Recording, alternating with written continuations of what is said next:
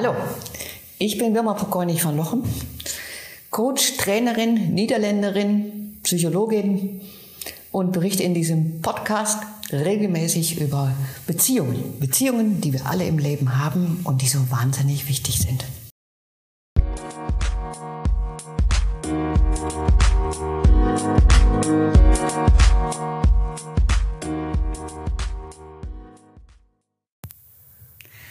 Hallo und guten Tag. Ich habe heute einen ganz besonderen Gast an meiner Seite. Und zwar ist das mein eigener Ehemann, Alfons Walter. Und ich habe ihn ja nicht umsonst geheiratet. Diejenigen, die meine ersten Sendungen schon gehört haben, wissen ja, er ist ein ganz besonderer Mann. Und ich bin mir sicher, dass er uns auch ganz viele Besonderheiten zu dem Thema Beziehungen mit auf den Weg geben kann. Also, ich freue mich und danke, dass du hier die Zeit nimmst mit mir. Wir sitzen in der Sauna, der Akustik wegen, aber die Heizung ist nicht an. Und schön, dass du hier die Zeit gefunden hast, um mit mir diesen Podcast zu machen. Ja, gerne. Alfons, du kommst aus einer Familie mit vielen Geschwistern. Was hast du in deiner ursprünglichen Familie gelernt über Beziehungen?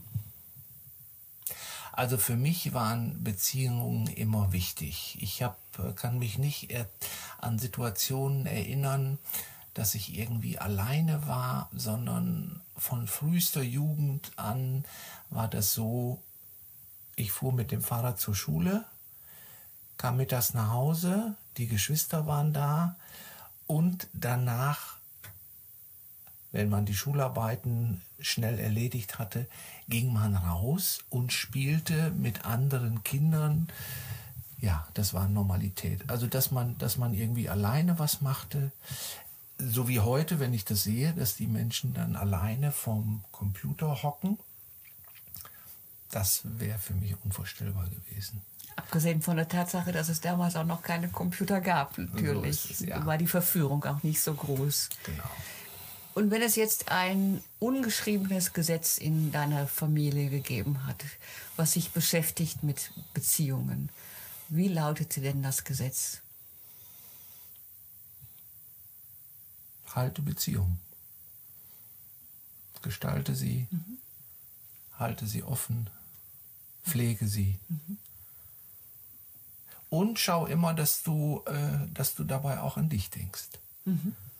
Also nicht nur äh, an den anderen, sondern auch zu gucken, was habe ich davon. Mhm. Ist das auch schon ein erster Tipp, den du so mit auf den Weg geben möchtest an, an unsere Zuhörerinnen und Zuhörer? Mhm, ja. Also ich bin in, nach meiner Schulzeit habe ich, äh, hatte ich plötzlich den, den Wunsch, ich wollte Krankenpfleger werden. Mhm. Und habe dann auch die, Ausbild die dreijährige Ausbildung gemacht. Und zwar in einem psychiatrischen Krankenhaus. Und meine Motivation war es, anderen Menschen zu helfen. Mhm. Das war sozusagen meine Motivation, diese Ausbildung, die Krankenpflegeausbildung zu machen also wie man das heute so auch noch kennt, das sogenannte Helfersyndrom. Mhm. Während der Ausbildung bin ich selber krank geworden und ähm, habe dann die Möglichkeit gefunden, auch mit anderen Menschen äh, darüber zu sprechen und die Erfahrung zu machen.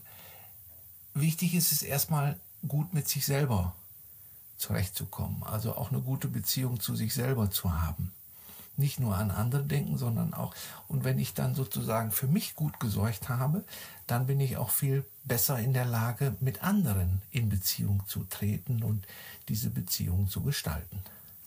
Glaubst du, dass diese Krankheit, die du da hattest, eine direkte Folge gewesen ist von deinem, wie du sagst, Helfersyndrom?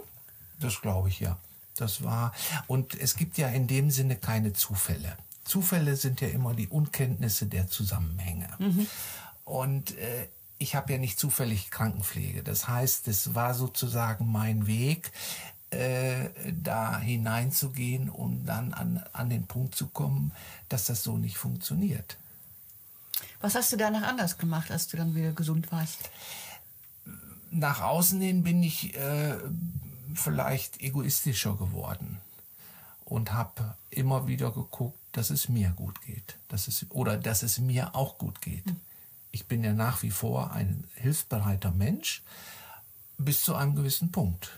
Das heißt, das muss sozusagen auch in Balance sein mit dem Gegenüber. Das heißt, dass man nicht nur reingeben kann, auf der anderen Seite kann ich auch nicht immer nur nehmen. Das ist etwas, was du aus deiner ursprünglichen Familie auch mitgenommen hast, aber auch durch diese Krankheit hast du noch mal so einen Shift erlebt. Ja. Und danach war es mir auch sehr viel besser möglich, in dem in dem psychiatrischen, psychotherapeutischen, psychosomatischen Bereich zu arbeiten. Das heißt, ich konnte es gut auch aushalten, mit kranken Menschen umzugehen. Das sind ja ganz besondere Arbeitsbeziehungen in der Psychiatrie. Ja.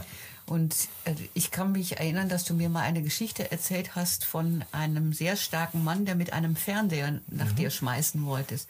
Was hatte das für eine Beziehung? Was hattest du für eine Beziehung mit ihm zuvor? Und was hat das auch deine Beziehung zu ihm dann auch verändert?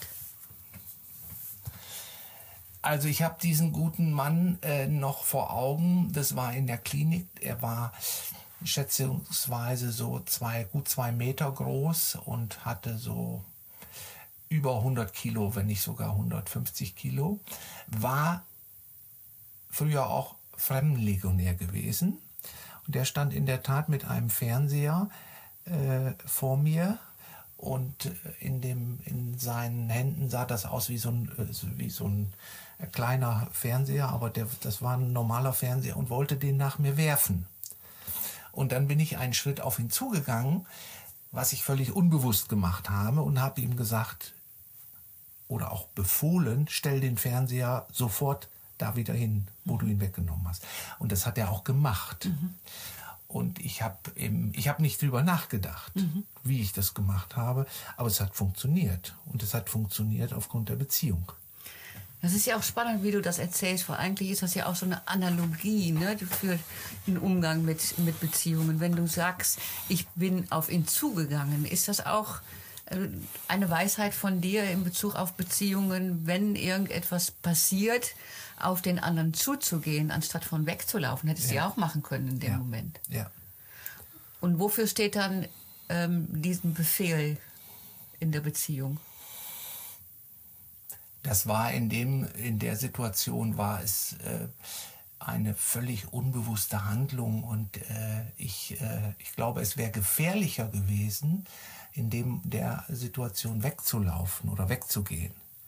Mhm. Sondern ich habe in der Situation, war ich mir so sicher, das ist der richtige Schritt. Mhm im wahrsten Sinne des Wortes, um zu deeskalieren, also um die Situation wieder äh, ja, um sie zu, ja, wieder, wieder mhm.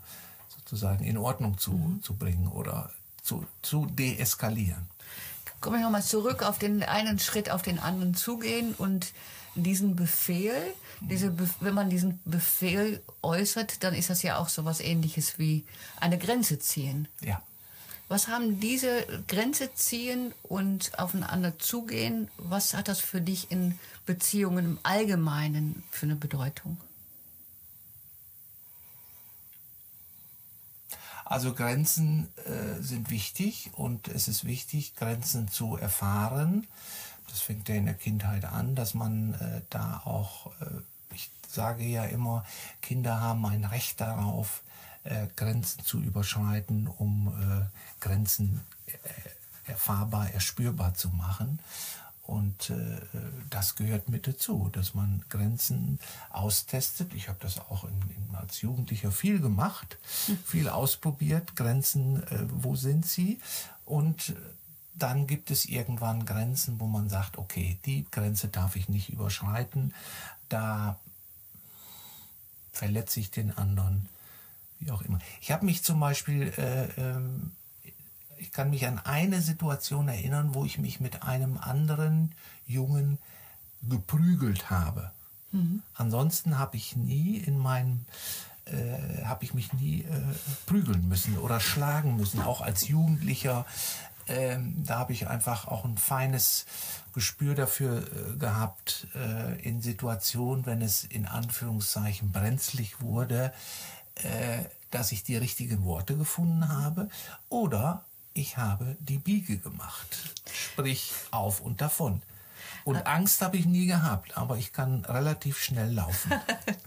ich erinnere mich an eine Situation, wo wir auf einem Dorffest in, äh, in, äh, im Tecklenburger Land, da wo du herkommst, waren.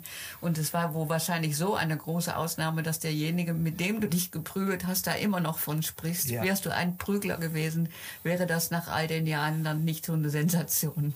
Ja, das war ein äh, Schulfreund äh, von mir, und äh, da kann ich mich auch gut daran erinnern. Der hat mich sozusagen, wie man so schön sagt, bis aufs Blut gereizt. Das heißt, er hat nicht locker gelassen. Und auch meine Signale, hör jetzt auf, hat er nicht äh, äh, akzeptiert. Und dann weiß ich noch, dann habe ich den richtig verprügelt. Und da war, glaube ich, auch sehr überrascht, äh, dass ich mit so einem, ja, ja, und ich, äh, ich weiß auch genau, wer das ist. Ich kenne seinen Namen und wenn wir uns natürlich sehen, dann äh, kann er das auch jetzt mit einem Lächeln äh, äh sehen und äh, nach 50 Jahren. Nach ja, 50, 50 Jahren ungefähr, ja. Wahnsinn.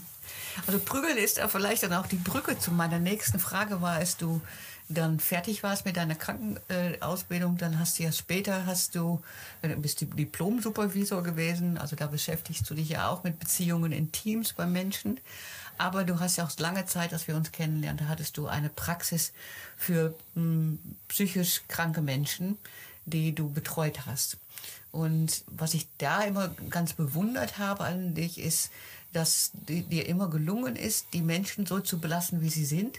Ich kann mich erinnern, dass äh, unsere Tochter Lisa eines Tages zu dir hingerannt kam und has hat gesagt, Alfons, Alfons, ähm, bei uns auf dem Hof fährt jemand mit einem Moped und an seinem Motorradhelm hat er ein Würstchen befestigt. Ein, ein gefrorenes Würstchen. Und du hast gesagt, ja, und er wundert sich, dass andere Menschen keine Würstchen an ihrem Motorradhelm haben. Kannst du uns erklären, wie, was du in deinem Kopf, in deinem Herzen machst, um an der einen Seite so viel Nähe aufzubauen, aber an der anderen Seite dich da auch zu schützen, weil für Prügeln, äh, das war ja nochmal mein, mein Wort, ich habe es ja einmal auch selbst erlebt, dass auch ein psychiatrischer Patient in äh, einer Psychose wahrscheinlich äh, dich auch verprügelt hat und da kamst du ganz schön lidiert nach Hause. Mhm. Wie hast du das, wie, wie packst du das weg, wenn jemand so mit dir umgeht? Natürlich, wir wissen beide, wenn jemand in der Psychose ist, dann tickt für ihn die Welt anders. Trotzdem, der hat dich ja nun auch wirklich auch verletzt. Ja. Wie kommst du damit dann zurecht? Also, dass ich in dieser Form verletzt worden bin, ist mir einmal passiert in meiner ganzen Zeit als ich äh, mit psychisch kranken Menschen zu tun hatte. Und da muss ich einfach sagen, da habe ich eine Grenze überschritten. Das heißt, ich bin ihm zu nahe gekommen. Ich wurde für ihn bedrohlich. Und äh, für Menschen, die in der Psychose sind, ist diese Grenze häufig äh, eine andere als die, die wir so im Kontakt haben. Dann können wir uns zwei, drei Meter gegenüberstehen und der eine sagt, okay, das ist mir jetzt äh, nah genug. Bei psychisch Kranken, wenn Sie sich vor, oder wenn ihr euch mal vorstellt, äh, das sind Menschen, die, äh, die sozusagen keine Grenze haben, die wissen nicht, ob ich ihnen nicht irgendwelche Gedanken eingebe, dass ich sie vielleicht sogar, dass sie das Gefühl haben, ich steuere sie. In der Situation war ich ja, habe ich nicht gut aufgepasst, habe diese Grenze nicht gesehen und habe gedacht, ich muss jetzt was machen, ich muss handeln und habe eine Grenze überschritten und habe meine, sozusagen, wie man so schön sagt, mein Fett wegbekommen. Und er hat mich verprügelt. Wobei ich hatte ein bisschen ein paar blaue Flecken, ich glaube auch ein blaues Auge. Und das ist in den 30, 40 Jahren, die ich in dem Bereich gearbeitet habe, ist es in dieser Form einmal vorgekommen. Kannst du und willst du auch erzählen, welche Grenze du überschritten hast? Ich bin ihm zu nahe gekommen. Im wörtlichsten Sinne? Ja. Obwohl okay. das gefühlt zwei, drei Meter waren, aber ich bin in sein Zimmer. Ich bin durch äh, ich wusste, dass er, dass er in einer Psychose ist. Das was hatte ich mitbekommen von vielen, auch von den Nachbarn. Und ich bin, das weiß ich noch, ich bin durch das Fenster, was offen war, bin ich in sein Zimmer mhm. gegangen. Und ich kannte ihn ja auch schon seit vielen Jahren. Mhm. Und in dem Moment, als ich im Zimmer stand, da äh, hat er das als Bedrohung erlebt und dann ja zugeschlagen. Was ist die Ressource, die du hast? Weil bei solchen Erfahrungen, gut, du sagst, in 30 Jahren ist das einmal passiert, aber mhm. ich kann mir vorstellen, äh, der, der mit dem Fernseher schmeißen wollte, war ja nun auch schon eine Bedrohung, auch wenn er das nicht durch, äh, durchgeführt hat. Aber die Reaktion wäre, hätte ja auch sein können, lass mich mit psychiatrischen Patienten in Ruhe, ähm, keine Beziehung mehr und du hättest in dein Schneckenhaus kriechen können. Was ist deine Ressource, dass du dann trotz dieser Vorfälle weit, so weitergemacht hast und dass ich dass du immer mit den, mit den Patienten, so, so gut wie es ging, auch auf Augenhöhe geblieben bist. Wie schaffst du das?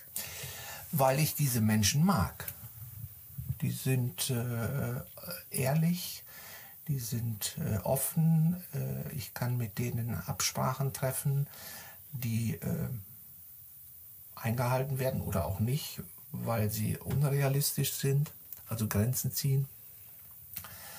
Aber ich glaube, das Entscheidende äh, ist, man muss das mögen. Man, äh, ja, die Arbeit mit psychisch kranken Menschen, oder ich habe viele Jahre auch in, in dem Bereich gearbeitet für alte Menschen, also in dem Bereich Demenz äh, etc.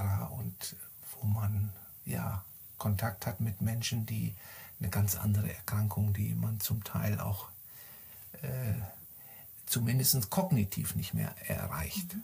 sondern die kann man nur noch emotional erreichen mhm. und nicht mehr kognitiv. Ich kann mich erinnern, dass du mal irgendwann ein Telefongespräch geführt hast mit jemandem, der offensichtlich alkoholisiert war.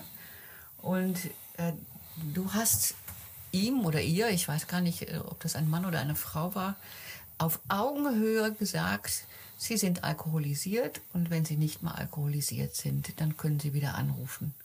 Und das habe ich sehr bewundert, dass du da nicht von oben herab, so irgendwie so, so oberlehrerhaft das getan hast und auch nicht pflegend, sondern wirklich auf Augenhöhe mit diesem alkoholisierten Menschen. Wo holst du da, wie schaffst du das? Alkoholismus ist eine Krankheit. Und wenn jemand äh, äh, krank, alkoholkrank ist, dann äh, habe ich als erstes gelernt, zum ein Symptom des Alkoholismus ist die Lüge. Mhm. Ja, und das heißt, er belügt mich nicht, sondern er belügt sich ja selber. Und für mich war es dann auch immer wichtig, Grenzen zu ziehen. Das heißt, ich kann denjenigen nicht vom Alkohol wegbekommen, sondern ich kann nur für ihn da sein und ihn begleiten. Und ich brauche mich nicht mit jemandem unterhalten, der alkoholisiert ist, sondern dann kann ich nur sagen, das macht keinen Sinn, dass wir uns jetzt unterhalten, Sie sind alkoholisiert. Sie wissen wahrscheinlich in morgen gar nicht mehr, dass wir telefoniert haben, also kann ich mir das auch ersparen und kann dann sagen, rufen Sie bitte wieder an, wenn Sie nüchtern sind und dann können wir weiterreden.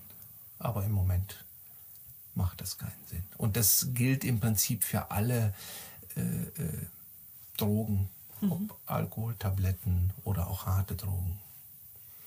Dann hast du ja irgendwann deine Praxis für die Betreuung unserer Tochter Mareike weitergegeben mhm. und ihrem Mann Norbert, äh, Norman, Norbert ist dein Bruder. Äh, und du bist ja jetzt seitdem äh, bei uns im Institut zuständig für die Kundenbindung und die Kundenbeziehungen. Was hast du aus den Betreuungszeiten oder auch aus deiner Krankenpflegerzeit in der Psychiatrie gelernt für die Beziehungen, für die Beziehungsgestaltung mit unseren Kunden? Ja, die Beziehung offen halten. Das heißt, den Gegenüber mit einbeziehen. Und äh, der Gegenüber kann mir am besten sagen, was im Moment für ihn wichtig ist was er haben möchte und was er nicht haben möchte. mit haben möchte, meinst du, wenn du in einem Akquisegespräch bist? Zum Beispiel. Und wenn er sagt, Sie können im Moment nichts für mich tun, dann kann ich ihn fragen, okay, und ich würde gern mit Ihnen in Kontakt bleiben. Was wäre aus Ihrer Sicht ein guter Zeitpunkt, wann ich Sie wieder anrufen darf? Mhm. Und dann kann es passieren, dass der äh, mir zu meiner Überraschung sagt, rufen Sie mich in vier Wochen wieder an. Mhm. Ich hätte wahrscheinlich gedacht, vielleicht in einem Jahr wieder oder in zwei Jahren. Nein, und das weiß der Kunde, weiß das am besten, wann das geht und wann das sinnvoll ist. Also Beziehungen offen, ja. offen gestalten und den anderen mit einbeziehen. Ja. Und letzten Endes auch, wir erleben das, oder ich erlebe das ja jetzt in der Corona-Zeit, äh, hatte ich anfangs auch eine gewisse ja, Bremse, will ich mal sagen, oder so etwas wie, ja, geht das jetzt in dieser Corona-Zeit? Darf ich den Kunden anrufen? Fühlt er sich nicht vielleicht äh, belästigt, wie auch immer? Nein, was passiert ist, letzten Endes ist es erstmal die Frage, wie geht's Ihnen denn? Und da gibt es ja ganz spannende Sachen, die man dann hört plötzlich, was die Menschen aktuell machen und äh, ich habe es bislang nur erlebt, dass die dann äh, sehr sich gefreut haben. Mhm. Und dass sie sehr offen waren und auch erzählt haben, was sie im Moment machen, dass sie im Homeoffice sind und dass sie äh, viele Spaziergänge machen oder dass dann auch schon mal jemand sagt, oh, ich bin genervt, ich bin jeden Tag, den ganzen Tag, die, meine beiden Kinder, die nicht nachlassen und ja, also viele Geschichten. Wie wichtig ist da auch ein ernsthaftes Interesse? Ich glaube, dass das die Basis ist, dass es letzten Endes äh, auch daran liegt, äh, was für eine Haltung habe ich dann. Und, und es ist letzten Endes für mich wichtig, auch, auch dieses, diese Neugier mhm. dann auch zu haben, wenn ich frage, wie geht es Ihnen denn? Mhm. Auch dann wirklich zu erfahren oder zu hören, ah, okay, das und das machen Sie. Oh, spannend, ja. Das auch echt hören zu wollen. Ja, ah, das, okay. ist, das ist, äh, denke ich, glaube ich, die Basis und ja, ja. Ja, spannend. Jetzt bin ich ja äh, deine zweite Ehefrau, mhm. also Recycling-Ehe. Ja. Wir haben ja auch Bonuskinder. Mhm. Ähm, ich habe welche mitgebracht, du hast unseren Sohn mitgebracht. Hm, Jetzt bin ich aber noch mal gespannt nach deinem, deinen Beziehungen mit dem anderen Geschlecht, die vor mir waren. Irgendwie haben die ja da nicht gehalten, äh, denn ansonsten wäre ich ja nicht in den, in den, ins Glück gekommen. Aber kann, wenn du da mal so zurückschaust, du hast ja einiges an Freundinnen gehabt, höre ich dann so von deinen Brüdern ab und zu. Und auch eine Ehefrau. Was ist das, die, das große Learning, was du aus gescheiterten Beziehungen für die jetzige Beziehung gezogen hm. Ja gut, man kann das natürlich so sehen, dass es letzten Endes so kommen musste. Denn stell dir vor, die Bezie eine der vorherigen Beziehungen hätte funktioniert, hätten wir uns nicht kennengelernt. Nee, das wäre schrecklich. Deswegen ist das schon gut, dass das so gewesen ist. Ich glaube, ein, ein wesentlicher Punkt dabei war, oder das ist auch etwas, was ich immer wieder in Beziehungen erlebe, dass der Partner den anderen verändern möchte. Oder dass es so zu, zu äh, Streitigkeiten kommt und ja, letzten Endes mit der Überschrift, äh, äh, ich will dich nicht so, wie du bist. Ich möchte, dass du anders bist, dass du ordentlicher bist, dass du pünktlich bist, dass du, äh, ja, weniger Fußball guckst oder äh, dass du weniger äh, äh, weg bist und, und, und, und. Ja. Trotzdem, in meinem vorherigen Blog habe ich ja auch von dem Thema Fußball gesprochen. Ja, ja. Und äh, wir waren ja auch teilweise an so einem Punkt, äh, wo es irgendwie klar war, also das, das ist nicht gut für uns, wenn wir im Wohnmobil jeden Abend Fußball gucken oder ich ins Bett gehen muss, um ja. was anderes zu gucken. Mm, was ist denn der Unterschied zwischen hier eine, ähm, eine Lösung zu finden und das, nicht das Gefühl zu haben, äh, ich will dich da verändern? Mhm. Gut, das ist letzten Endes ist es äh, dann ja auch ein, ein äh, Kompromiss äh, und zu sagen, okay, äh, ich muss ja nicht jeden Tag Fußball gucken. Ich kann, aber ich muss nicht. Wichtig ist für mich dann, dass ich zumindest die wichtigen Spiele sehen kann. Und dann Bayern brauch- München, ne? Für alle Zuhörer. Dann genau. Und wenn es dann um Champions League geht, äh, dann ist es für mich schon wichtig, dass ich die Spiele dann auch sehen kann. Und wenn ich dann einen Partner habe, der nur noch am Meckern ist und so, musst du immer wieder Fußball gucken, dann wird es irgendwann schwierig für mich. Wenn ich dann anfange, irgendwann sogar die zweite Liga zu gucken oder auch die dritte Liga und äh, von Montags bis Sonntags jeden Tag, dann ja, dann äh, hat das ja auch irgendwann sowas wie, sowas wie, ja, äh, der Partner interessiert mich ja auch nicht mehr. Höre ich denn Fußball ist wichtiger. Höre ich denn daraus, dass du sagst, äh, ich möchte selbst noch entscheiden, ob ich mich an den Wunsch des anderen halte? Du kannst Fußball gucken, du musst aber nicht Fußball gucken. Und das Thema Meckern ist ja jetzt auch schon, schon ein paar Mal ähm, so hochgeploppt. Und wenn du sagst, wenn es aber Meckern wird, dann mm, bin ich vielleicht eher nicht bereit äh, zu einem Kompromiss. Ist das so? Könnte, könnte, ja, kann das, das kann schon sein. Meckern, glaube ich, mag ich nicht. Welche, welche Erlebnisse hast du mit Meckern in Beziehungen? Also meckern ist ja häufig, das, das beschäftigt sich mit der Vergangenheit. Dass man über Sachen spricht, die gelaufen sind. Und äh, ich lassen wir die Vergangenheit ruhen. Wenn, geht es, geht es ja nur darum, wie sieht es morgen aus. Es ist einfacher. Also nicht diese Hinterhergenöle. Nee. Das ist, das ist, ich habe ja auch vom, vom, ich habe ja auch wenig oder null auf Vergangenheit. Das heißt, äh, es Und gibt. das müssen wir den Zuschauern oder Zuhörern erklären. Wir haben eine Potenzialanalyse und die misst Teilkompetenzen und unter anderem misst sie, ähm, ist jemand eher fokussiert auf die Vergangenheit, auf das Heute oder auf die Zukunft. Und du erzieltest null Punkte auf de, in deinem Profil aus der Vergangenheit. Ja, und für mich ist das jetzt, das Hier und Jetzt wichtig. Und wenn es irgendwas gibt, wo man sagt, also das war nicht gut oder das ist nicht gut, dann ist es für mich wichtig zu gucken, okay, und wie können wir das zukünftig, wie können wir damit umgehen? Wie können wir das verändern? Da Aber das macht keinen Sinn, jetzt sich ständig mit der Vergangenheit zu beschäftigen. Dann heißt es wieder einen Schritt auf den anderen zugehen und da keinen Befehl zu geben, sondern auch ähm, ja, eine Lösung einzufordern. Ja, Okay. genau. Auf nach vorne. Das ist ja spannend, mit dir über, über Beziehungen mit anderen Frauen zu sprechen. Mhm. Was sind die drei wichtigsten Sachen, die du aus gescheiterten Beziehungen gelernt hast?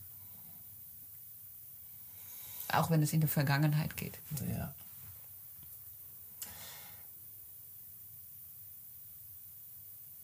Es war letzten Endes immer die Erkenntnis, dass ich nicht gut auf mich aufgepasst habe, die das Ganze dann. Und äh, ich bin auch eher jemand, also ich bin ja auch ein sehr geduldiger Mensch. Und ich äh, glaube auch, dass ich einen sehr langen Atem habe. Und äh, ja, von daher kann ich schon auch viel einstecken.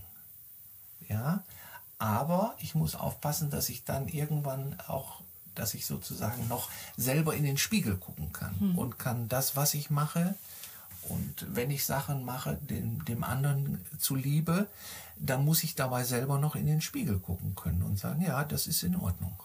Das hast du mir am Anfang unserer Beziehung erzählt, dass du, Okay.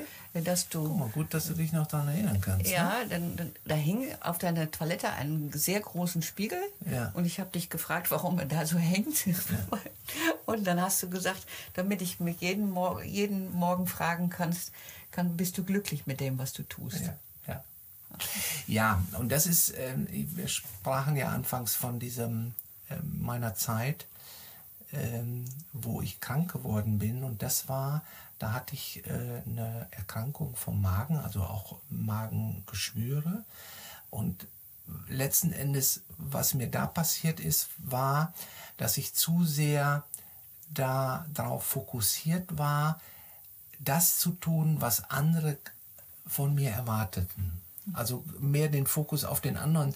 Also so, was muss ich tun, damit der andere mich, jetzt mal im Sinne, damit der andere mich lieb hat. Also eher immer gucken und dadurch äh, äh, verliere ich mich ja. Das heißt auch äh, sehr viel Sachen schlucken, mhm. im wahrsten Sinne des Wortes. Und irgendwann ist es sozusagen, äh, ist dann das Fass voll und dann, ja, knallt es. Und, und dann muss man feststellen, okay, man hat nicht oder ich habe nicht gut auf mich aufgepasst.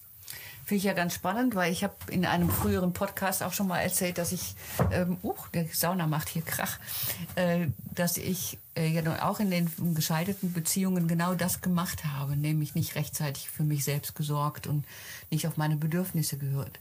Jetzt hätte, hätten daraus ja zwei sehr egoistische Menschen entwachsen können, zu mhm. sagen, so jetzt mache ich alles anders. Äh, und so erlebe ich unsere Beziehung trotzdem nicht. Was ist das Geheimrezept?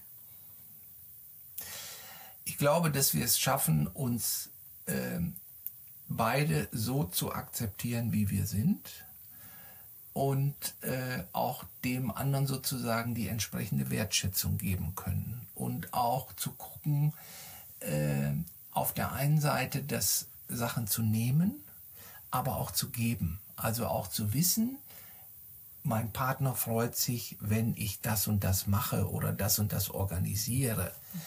Und äh, das ist, glaube ich, dieses Wechselspiel. Und natürlich gibt es dann Sachen, die wir einfach auch äh, gerne zusammen machen.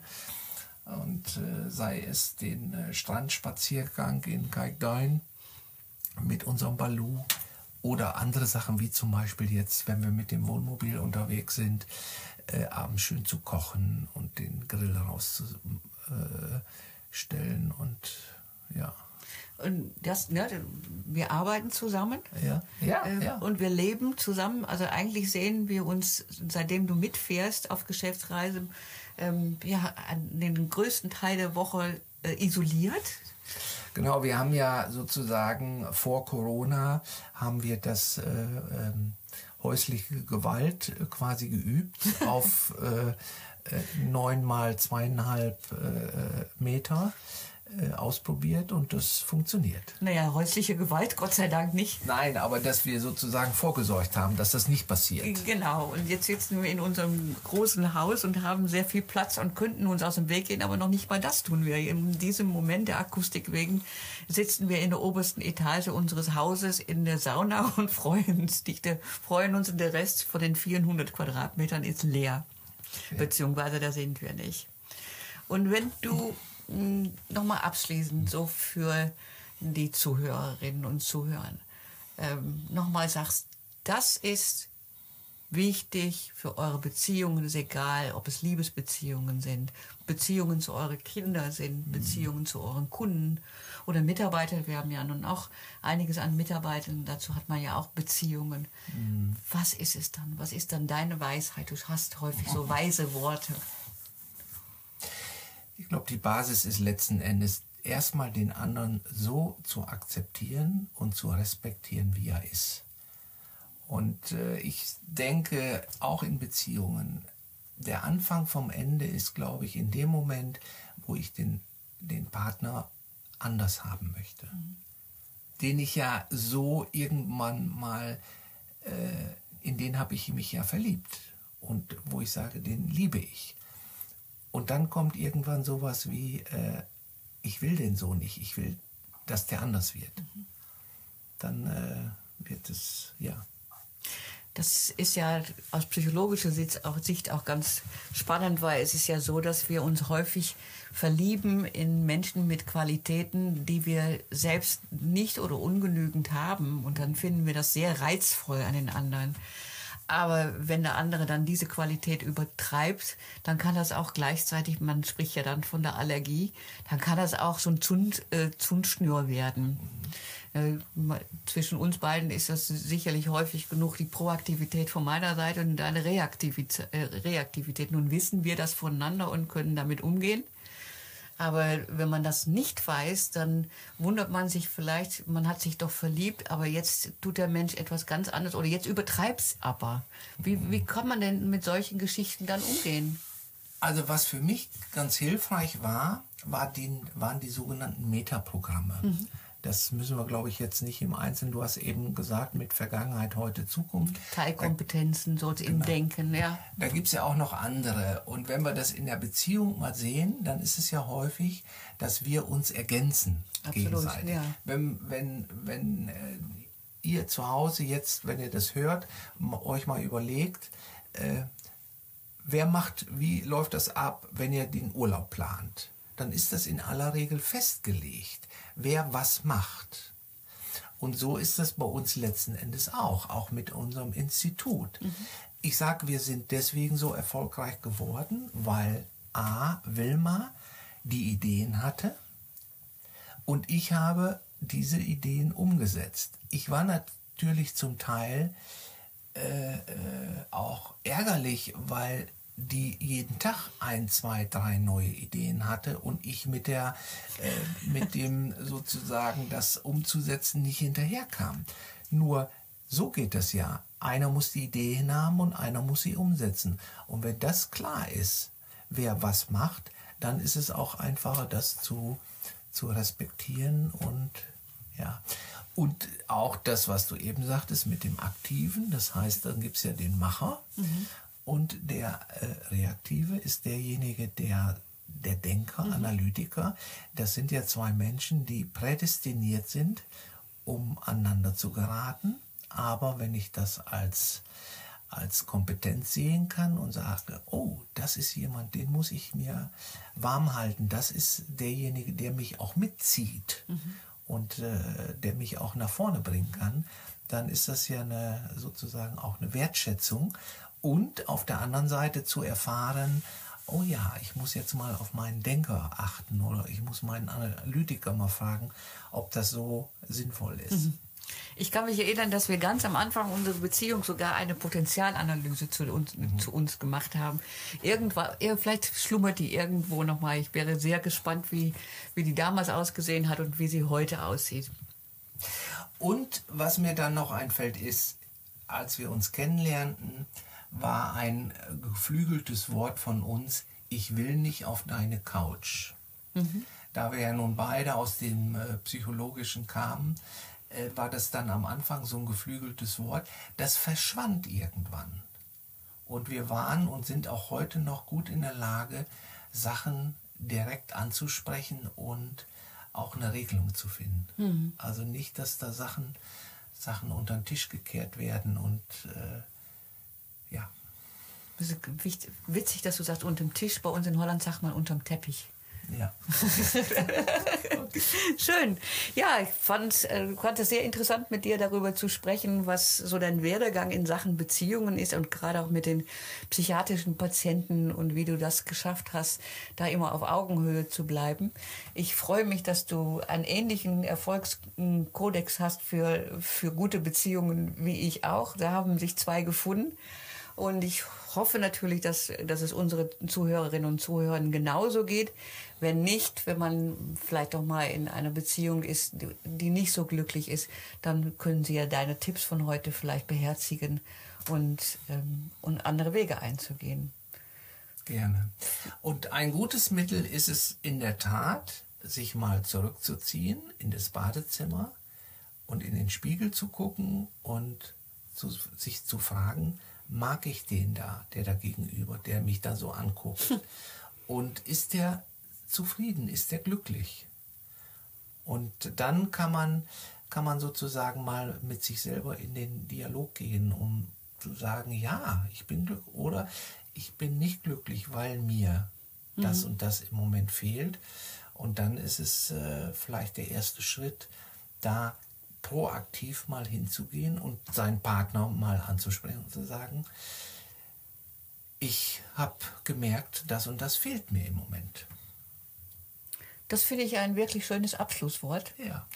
Vielen Dank. Dann machen wir gleich auch wieder zusammen was. Genau. Wir haben den ganzen Tag zusammen gearbeitet, jetzt zusammen in der, in der, Paul, in, in der Sauna. Übrigens, liebe Zuhörerinnen und Zuhörer, sie ist nicht an. Also wir, wir sitzen hier nicht bei, bei 80, 90 Grad. Und dann gehen wir jetzt dem unseren Balu und gehen an die Weser spazieren. Alles Liebe für euch da draußen und wenn ihr Anregungen habt oder Tipps oder auch ein Feedback, wir freuen uns sehr. Gute Beziehungen wünschen wir euch beide und alles Liebe für die Zukunft. Bis dahin.